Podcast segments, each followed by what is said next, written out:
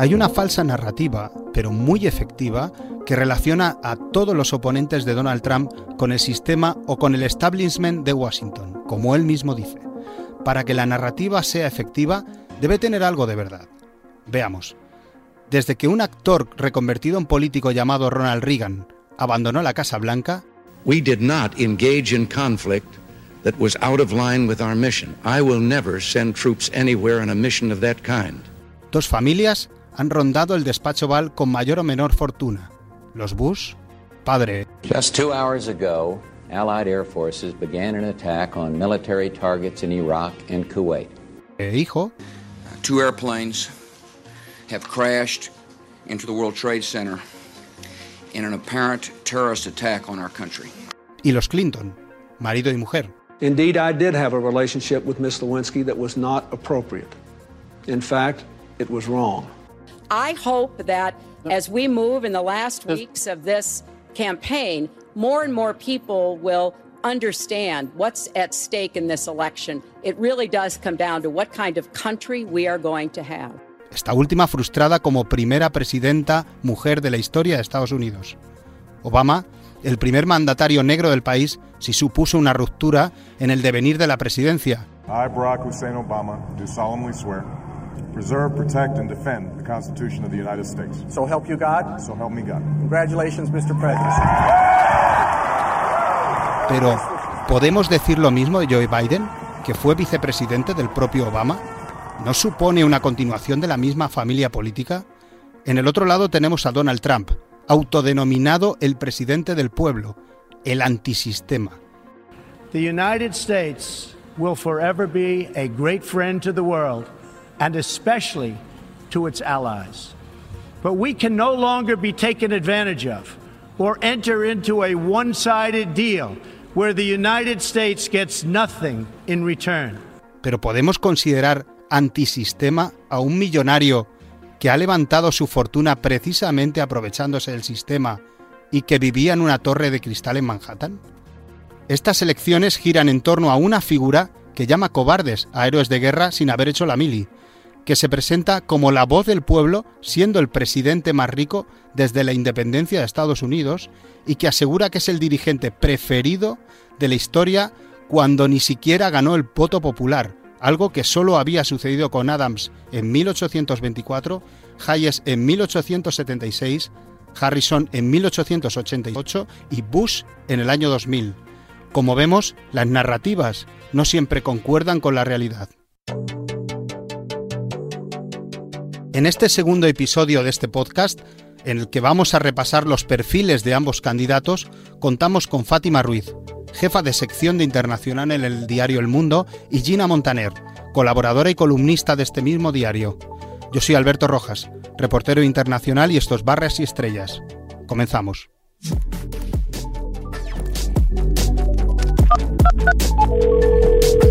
Hola Fátima, ¿cómo estás? Hola, ¿qué tal?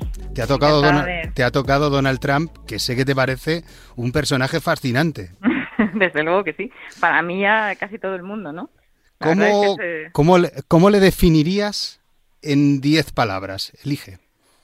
Bueno, yo creo que con este presidente sí que sí que es fácil. Eh, se han dicho tantos objetivos que, que sí que es fácil eh, definirle con, con, unos cuantos, ¿no? Porque otros presidentes han mantenido un perfil a lo mejor más más privado en, eh, con respecto a su carácter. Pero en el caso de Trump yo creo que lo primero que diría es que es una persona muy visceral, eh, ese sería el primer objetivo, ¿no? Una persona que toma decisiones en función de, de su estado de ánimo eh, y, de, y que no reflexiona mucho. Eh, diría que es muy impredecible, que es eh, alguien que, de repente pues puede, me estoy acordando por ejemplo de cuando toma la decisión de, matar al general Soleimani y todo el mundo cree que va a empezar la tercera guerra mundial y de repente desescala, es decir, que eh, tanto para agravar una crisis como para desescalarla es muy impredecible.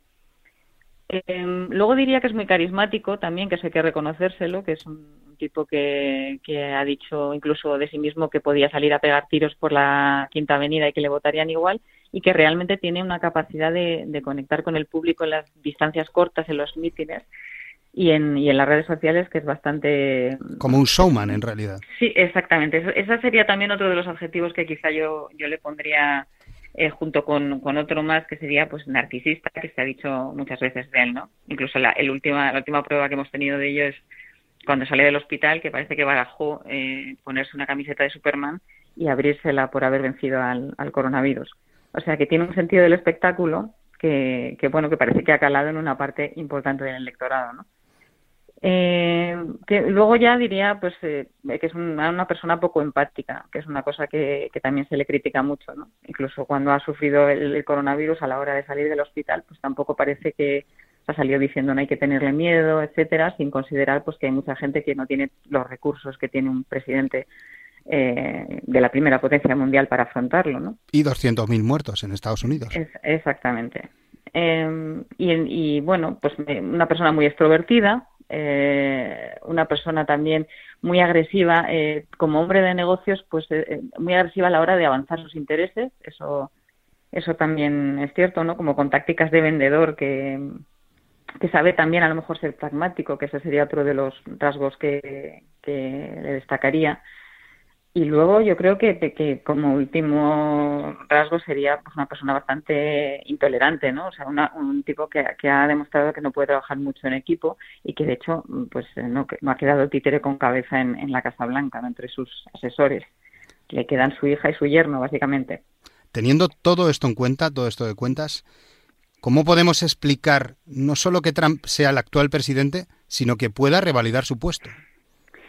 Pues yo creo que la, que, la clave ahí es que eh, ha conseguido conectar con, crearse una base fiel, porque ha conectado con, con esa clase blanca eh, media baja eh, que está muy resentida contra el sistema, eh, que se consideran a sí mismos como los grandes perdedores de, del sueño americano eh, y, y, les ha sabido, ha sabido canalizar ese descontento y encontrar un mensaje populista que, que les ha calado mucho, o sea, pues que también es, es eh, heredero de otros mensajes populistas que hablan de un pasado glorioso, vamos a volver a hacer América grande, vamos a recuperar ese orgullo eh, de los blancos eh, a los que nos están amenazando las minorías, eh, las mujeres feministas, los inmigrantes, y, luego ha sabido también retratar un, unos enemigos y ponerle cara a esa especie de descontento en general de, de esa base, ¿no?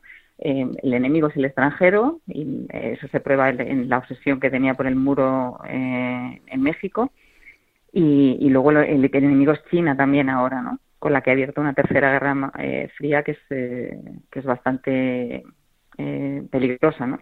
Es contradictorio además cuando el propio Trump es nieto de inmigrantes. Sí, y, y además eh, lo, y es contradictorio sobre todo que, que encarne esas frustraciones de, de, una clase media baja cuando él es un rico heredero, ¿no? Es que es, es muy contradictorio él en sí mismo. Si tuvieras que decir tres aciertos que ha tenido Donald Trump durante estos cuatro años, ¿cuáles serían? Pues alguno ha tenido, y la verdad es que eh, incluso sus detractores se, lo reconocen, ¿no? Eh, por ejemplo, ha renegociado el Tratado de, Libre Comercio con México y Canadá. Eso podría ser uno. Eh, también una reforma de la justicia penal eh, hace dos años que quedó bastante oscurecida, pero que benefició a, muchos presos porque redujo las condenas en, en delitos no violentos. Y luego, a lo mejor en esa eh, guerra fría que ha vuelto a abrir con, China, eh, sí que ha parado, por ejemplo, la invasión de, de Huawei, eh, o sea, el, el, hecho de que se de que conquiste en las redes 5G a nivel mundial, eh, que van a ser muy importantes a la hora de la nueva revolución digital eh, en el mundo entero, ¿no? Entonces ha hecho un poco de freno para que China no se haga con ese con ese control que la colocaría en una posición de supremacía, pues quizá un poco peligrosa. Y ahora para compensar, te lo voy a poner fácil, dime tres errores que ha, que ha tenido Trump durante estos cuatro años. Bueno, eh, la verdad es que eh, se le ha criticado muchísimo, pero por, por quedarnos en la última parte de su mandato, eh, yo creo que la gestión de la pandemia es, la, es, el más evidente y el que más votos le, le puede costar, ¿no? Y, esto es, eh, bueno, pues ha, navegado entre el negacionismo absoluto, o sea, el virus se va a ir por milagro, eh, el virus no es nada, hasta después pues una especie de, de, de chamanismo por el que recomendaba remedios eh, que no estaban aprobados por los científicos, eh, eh, incluso la lejía, llegó a recomendar beber lejía para, para deshacerse del virus. Y la luz potente también. Exacto, o sea, una serie de, de cosas completamente científicas que, que yo creo que le, sí que le pueden costar algún voto, ¿no? Y luego, pues también ha dado un mal ejemplo en el sentido de que es un gobierno que ha considerado una, la mascarilla como algo castrador de las libertades eh, y que ha, eh, ha promovido mítines multitudinarios donde, y eventos mm, súper contagiadores, incluso en la propia Casa Blanca. O sea que la gestión de la pandemia sería uno. Luego quizá la polarización del país, que, que bueno, pues acaba su mandato súper dividido eh, y, y, y, no ha hecho nada, el, presidente no ha hecho nada por destensar esa situación eh, y, sobre todo no ha querido distanciarse de los grupos violentos eh, de, milicias prácticamente armadas que estaban reventando las protestas raciales, por ejemplo. Eso se le, se le ha echado mucho en cara. Y luego esta última maniobra en el Tribunal Supremo, pues eh, no es que sea ilegal, pero poco elegante sí es porque es inclinar la balanza del Supremo hacia el Partido Republicano de una manera muy eh, muy rápida, muy express y, como a dos meses de las elecciones. Y ese mismo movimiento por parte de los demócratas, se, cuando lo intentó hacer Obama, se bloqueó y ahora lo que ha hecho es, es permitírselo. Entonces eso también pues pues es una forma poco, poco ortodoxa de marcar la política durante muchas décadas porque los miembros del Supremo eh, pues, son vitalicios. Quizás ese movimiento está relacionado con la siguiente pregunta que te voy a hacer. ¿Crees que Trump de perder las elecciones, ¿será capaz de no reconocer los resultados, lo que abocaría al final a un resultado decidido por el Supremo, por ese mismo Supremo que él ha, mm, digamos, compuesto de esa mayoría republicana? Pues la, verdad es que como él, como hemos dicho antes, es que es impredecible. Entonces yo creo que todo va a depender del margen por el que gane o por el que pierda. Eh, si pierde por un margen muy ancho es bastante difícil que, pueda eh, desconocer el resultado, no, no reconocerlo. Eh, si pierde por poco, pues ya veremos, pero yo quiero creer que es más bien una estrategia, o sea, lo de decir que el voto por email va a fomentar el fraude y todo eso y que él no va a reconocer los resultados, que es más bien una estrategia para movilizar el voto. Pero luego no sé si quiero pensar que, que, sí que va a salir su lado pragmático si realmente pierde por un, por un margen suficiente, ¿no? Quería preguntarte por la prensa, que es esto a lo que nos dedicamos tú y yo. Hemos perdido nuestro papel en la sociedad en sustitución tal vez de las redes sociales. En otra época, con informaciones tan duras como cualquiera de las que se ha dado del Russia Gate, los 700 dólares que ha pagado en impuestos durante años o esa estrategia errática de la que hablábamos con la pandemia hubieran bastado para hacerle dimitir. Y sin embargo, hoy parece que no hay límites, que no pasa nada. Bueno, eh, yo creo que, desde luego lo que no ha perdido la prensa es, su papel, al contrario, me parece que es más importante que nunca, precisamente porque por lo que has dicho, porque estamos en una era en la que eh, las redes sociales se han convertido en herramientas de, comunicación directa y, de desinformación y en cámaras de eco en las que todo el mundo pues solamente escucha lo que quiere eh, y, en, cierta manera o en, gran medida están debilitando el tejido democrático y el tejido social de, los países. Por tanto, el, papel de la prensa es importantísimo eh, para contrarrestar esos mensajes eh, populistas, esos mensajes simplistas y, esa desinformación de las redes sociales y para también, pues eso, eh, aportar datos, aportar información veraz, un poco lo que es el, trabajo de la prensa. Lo que pasa es que sí que quizá convendría saber qué ha llevado a la crisis de, credibilidad que sufre actualmente la prensa, ¿no? Y cómo, cómo seguir siendo independientes. Te hago la última pregunta. Hmm. ¿Crees que Trump, gane o pierda, ya ha cambiado América para siempre?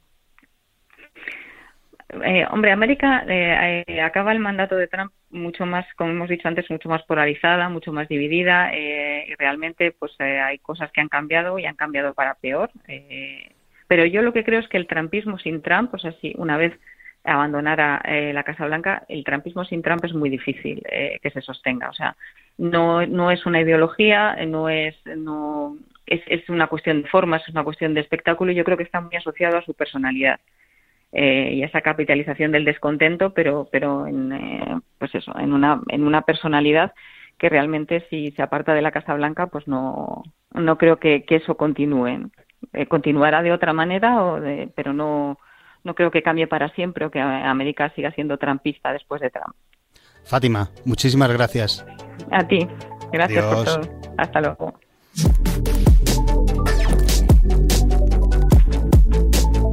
Vamos ahora hasta Miami para acercarnos algo más a la figura de Joe Biden de la mano de Gina Montaner. Hola Gina, ¿cómo estás? Hola, ¿qué tal, Alberto? ¿Qué tal por Miami? Eh, bueno, bien, con, eh, como te puedes imaginar, con una actividad desde el punto de vista periodístico frenética. Eh, estamos ya muy poco tiempo de las elecciones y la Florida, en concreto Miami, el condado de Miami-Dade, pues es un lugar de, de, una gran batalla entre los dos entre los dos partidos por el por el voto latino, el voto hispano. Yo quería preguntarte por Joe Biden. ¿Cómo le definirías como persona? Eh, eh, a ver si puedes elegirme 10 palabras que le definan. Bien, pues mira, 10 palabras. Eh, moderado, perseverante, cercano, sentimental, creyente, leal, pragmático, tolerante, compasivo, estable. Y teniendo todo eso en cuenta, ese, ese Mm, todos esos factores, ¿qué cuestiones pueden lastrar su candidatura? Pues mira, Alberto, yo pienso que podemos hablar, o sea, hay, a ver, más allá de, estas, digamos, características de, su personalidad y de, su trayectoria, yo te diría que a pesar de que es, eh, es un moderado, además es un centrista, siempre lo ha sido, eh, hay un mensaje eh, de la campaña de, Trump que se ha martillado hasta la saciedad, que es la percepción de que Biden es un rehén del ala más a la izquierda del Partido Demócrata. Eh, y para los votantes indecisos o situados en el centro derecha, pues podría haber calado este temor, que es, infundado teniendo en cuenta su, su, trayectoria política, de que la victoria del ticket Biden-Harris pudiera abrir estas puertas a una suerte de socialismo, eh, comunismo, ¿no? Sí. O sea que yo creo que eso es, eso es algo que, que, yo creo que le ha funcionado bien a la otra campaña y que, por ejemplo, donde yo vivo, ¿no? En el sur de la Florida, entre ciertos sectores latinos, la comunidad, por ejemplo, cubanoamericana, los exiliados venezolanos, pues eso ha calado. Eh, ha, ha, sido un mensaje que ha tenido fuerza.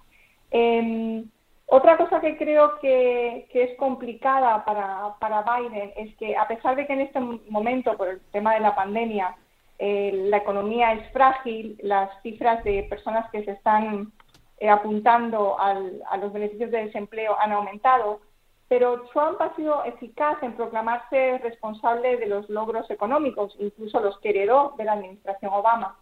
Entonces, em, esta imagen de empresario exitoso o supuestamente muy exitoso, pues cuando en las encuestas se le pregunta a las personas quién tiene más capacidad de liderar la economía del país, Trump sí aventaja a Biden. O sea que yo creo que en ese tema Biden tiene que convencer a los votantes de que sus políticas y no las de Trump defienden los intereses de la clase media trabajadora, lo que llaman aquí de blue collar, eh, que está ahora mismo golpeada por la crisis y que se sintió muy representada por Trump en 2016. Eh, y otra cosa que pienso que puede tener la gente en mente, eh, votantes tal vez eh, no muy cargados de, ideología de un lado o de otro, es el tema de la edad. estamos hablando de dos candidatos septuagenarios. Biden es cuatro años mayor que Trump. Si ganara las elecciones comenzaría la presidencia con 78 años y su rival, una de las cosas que ha hecho en, en anuncios que hemos visto constantemente, es dar la imagen de que Biden es un hombre muy mayor, eh, supuestamente con las facultades eh, mermadas, algo que no, no es cierto. Pudimos ver a Biden en el encuentro con Stephanopoulos la semana pasada, 90 minutos hablando de política, de gran calado de política y, lo pudo hacer perfectamente. Pero los votantes también en encuestas hablan de la energía de Trump eh, como algo notable cuando lo comparan con Biden que la edad avanzada del demócrata pues podría ser un factor en su contra, aunque por otro lado, para compensar en las encuestas, Biden es percibido como un político más fiable y honrado que su adversario. Y eso podría pesar más que el hecho de que es un hombre muy mayor. Vamos a poner eso como una de las cosas que le pueden aupar a la Casa Blanca, que sea percibido como un hombre más fiable, si quieres, o mm, más leal a su palabra. Dime otras dos cualidades que puedan eh, jugar a favor de Biden? Pues mira, yo pienso que em, es muy interesante. Ha vuelto a surgir esta pregunta que, que se hizo en 2004 con eh, Bush hijo, ¿no? ¿Con quién preferirías tomar una cerveza? Una pregunta un poco, si se quiere, un poco tonta, superficial, pero que en aquel momento tuvo una gran resonancia, ¿no? Bueno, pues ahora también eso se está preguntando y Biden en el factor de este de índice de aceptación, lo que llaman aquí en inglés eh, favorability, pues goza de un 44, mm, más de un 44%. O sea que este carácter eh, cercano que tiene Biden, yo creo que, eh, es algo que, lo ayuda, que, en este momento de, tanta división él sí tiene esa capacidad. Em, también creo que el récord que tiene su larguísimo récord como, como senador, siempre eh, ha sido un senador em, que ha buscado consensos bipartidistas, eh, tuvo, por ejemplo, una magnífica relación con John McCain en, el otro lado, ¿no? Eh, republicano, que también fue un hombre muy inteligente en cuanto a saber negociar entre partidos. Y yo creo que en un momento de tanta división en Washington, esa probada capacidad de Biden de negociar, pues es un punto a su favor en este momento, a la hora de gobernar. ¿No te parece que para los demócratas no era tan importante el perfil de su candidato ganador, teniendo en cuenta que en realidad las elecciones parecen un plebiscito sobre Donald Trump? Pues mira, mm, no, yo creo que no, porque una de las cosas que pasó en el dentro del partido cuando se estaba buscando a, a quién podría ¿no? Eh, enfrentarse a Trump, una de las grandes batallas internas en el partido era precisamente que solo alguien con un perfil como el de Biden, que sin duda es centrista, más allá de lo que la campaña de Trump pretenda transmitir, que solo él podía enfrentarse con posibilidades contra Trump. Se llegó a la conclusión de que solo él, y eso se verá el 3 de noviembre, y ninguna de las aspirantes mujeres, que había mujeres formidables, eh, ni un candidato joven como Buttigieg y extremadamente habilidoso dialécticamente, o Bernie Sanders, que lidera el ala más progresista del partido y que tiene muchos seguidores entre los jóvenes, pues se llegó a la conclusión de que el único perfil posible, el único candidato que podía enfrentarse con, con alguna oportunidad de ganarle a Trump era Joe Biden. O sea que yo creo que sí que el perfil, y estamos hablando de un señor muy mayor, eh, eh, blanco, mayor, muy parecido a, Trump, solo que con la extracción está más de la clase media trabajadora, que es de donde viene eh, Biden. Y, yo sí creo que sí, que ese era el único perfil que todo el mundo pensó que podía encajar en esta contienda. Si finalmente gana, ¿a, qué desafíos se va a tener que enfrentar en, una, en esta América tan polarizada? Eh, pues mira, yo creo que él se va a encontrar, hereda un país muy dividido y con un sentimiento de aversión mutua entre los dos bandos, ¿no? Eh, que está muy exacerbado por un presidente que, bueno, pues que ha condenado el supremacismo, que ha igualado a los demócratas con el comunismo y cuyo objetivo principal, y yo voy a decir que por no decir una obsesión, ha sido el de intentar eliminar todo vestigio de la era de Obama, eh, lo bueno, lo malo, lo regular. Entonces, en medio de esta extrema, extrema polarización, Biden va a tomar las riendas de un país con más de 200.000 muertos por la pandemia, en, en, el que hasta el uso de la mascarilla, Alberto, en este país, se ha politizado desde la, desde la Casa Blanca, para que entendamos la polarización. Cuando un problema sanitario se convierte en un problema político, eh, algo tan sencillo como usar o no usar la mascarilla, pues estamos en un país muy dividido. Y esto hay que sumar las medidas económicas que él va a tener que tomar inmediatamente para paliar una crisis eh, que va a continuar mientras tengamos la, epidemia. Como bien sabes, eh, en este momento se discute y hay muchas diferencias entre, entre, los dos partidos por el tema del cheque, ¿no? del estímulo económico. Y eso es algo que si él gana la presidencia, eh, el tema económico es algo que él va a tener que, enfrentar y, trabajarlo desde el primer momento. Me hablas del factor económico. ¿Tú crees que Wall Street es partidario, mm, eh, digo todo el sistema Wall Street, es partidario más de Trump o, más de Biden? Yo creo que Wall Street es partidario de lo que convenga en el momento. Eh, Wall Street no tiene sentimientos, sino intereses siempre. Eh, por ejemplo, ayer la bolsa, por ejemplo, cayó, eh, aunque muy interesante, como bien sabes, la bolsa aquí en Estados Unidos, o sea, ha ido, ha tenido un curso ascendente eh, a pesar de la pandemia, o sea, a pesar de la gran crisis económica, la bolsa no se ha visto tan afectada. O sea, que sigue su, su rumbo mm, que va más allá de la realidad que pueda vivir el país. Eh, ayer, por ejemplo, la bolsa eh, cayó, tiene que ver que ellos, son los primeros Wall Street que están esperando a que haya este, este cheque de estímulo económico.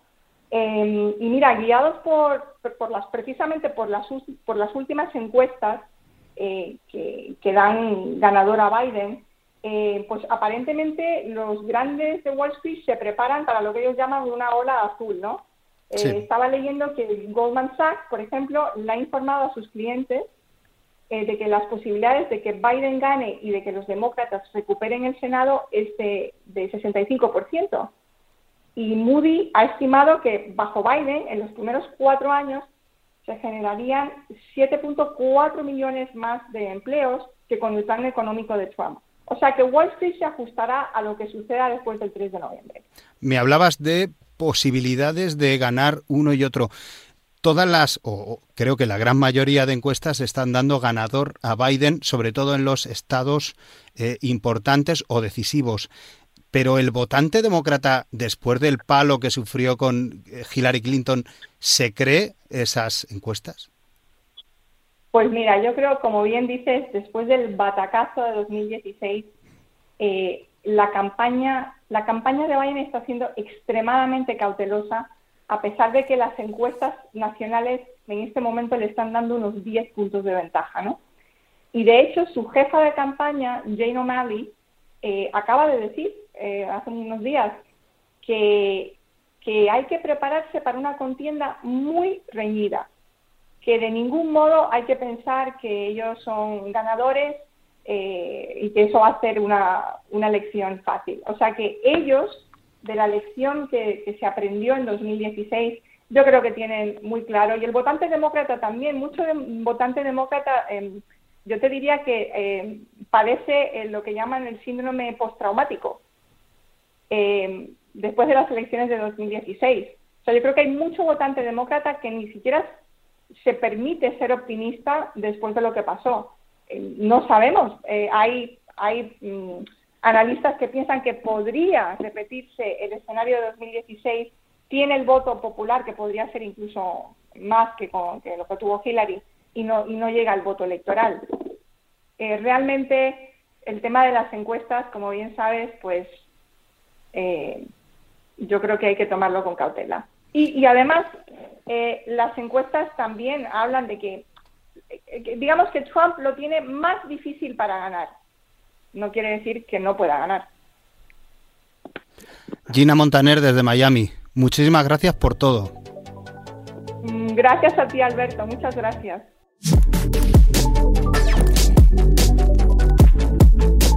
Por último, por si os lo estáis preguntando, me gustaría hacer una última llamada a nuestro corresponsal en Washington, Pablo Pardo, para que nos cuente cómo está ese termómetro electoral que son las encuestas. Hola Pablo, ¿cómo estás? Muy bien, muchas gracias. ¿Cómo estás tú? ¿Qué tal? Te llamo para que me cuentes cómo está el termómetro electoral ahora mismo y si las encuestas son tan favorables a Biden como dicen. Sí, las encuestas son claramente favorables a Joe Biden, son más favorables a Biden de lo que eran a Hillary Clinton hace cuatro años, eh, con una especie de, digamos, de media de unos eh, 8, 8,2, 9, 9,5 puntos de ventaja para Biden en relación a Donald Trump. Incluso en los, en los estados importantes, ¿no?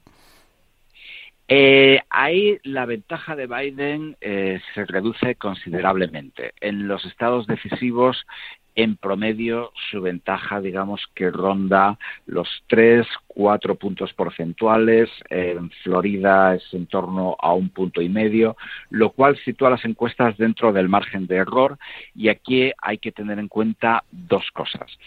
Una, las encuestas a nivel nacional están muy sesgadas por el hecho de que los estados más poblados votan demócrata y eso eh, es particularmente claro en el caso de California si se quitara California, por ejemplo, es probable que la ventaja de Biden cayera en tres puntos fácilmente a nivel nacional, tal vez incluso más, tal vez incluso cuatro puntos. La segunda cuestión, eh, digamos, es que eh, nadie sabe exactamente si, por un lado, va a haber eh, problemas a la hora de votar, es decir, si va a haber votos que no se cuenten, si va a haber colegios electorales que estén cerrados inesperadamente, si va a haber lo que se llama supresión del voto, que es una manera elegante de decir que impedir que la gente vaya a votar, cómo puede afectar esto a las elecciones y si hay un voto oculto a favor de Donald Trump, eh, un voto que no sale en las encuestas, que es algo que sucedió en el año 2016 pero como regla general, digamos que dada la peculiaridad del sistema electoral de Estados Unidos, hay que quitarle al candidato demócrata por lo menos tres o cuatro puntos. Si quitamos tres o cuatro puntos a Biden, queda en cinco o seis, que es a nivel nacional literalmente un pelín por encima del margen de error. Y si le quitamos tres o cuatro puntos en los estados decisivos, queda prácticamente empatado con Donald Trump. Pablo, muchísimas gracias por todo. Hablamos la semana que viene. Perfecto. Adiós. Hasta entonces. Esto ha sido todo por hoy. Si os apetece, nos escuchamos el próximo lunes con las últimas novedades de la carrera electoral y aquellos detalles que marcarán para los candidatos la diferencia entre el fracaso y el éxito. I will always put America first. First. Will you shut up, man? United States. United States. I'm not going to answer the question Why because, would you answer that because question? the question is, Will you who shut is up, your, man? Listen, who is on your list? You folks at home, how many of you got up this morning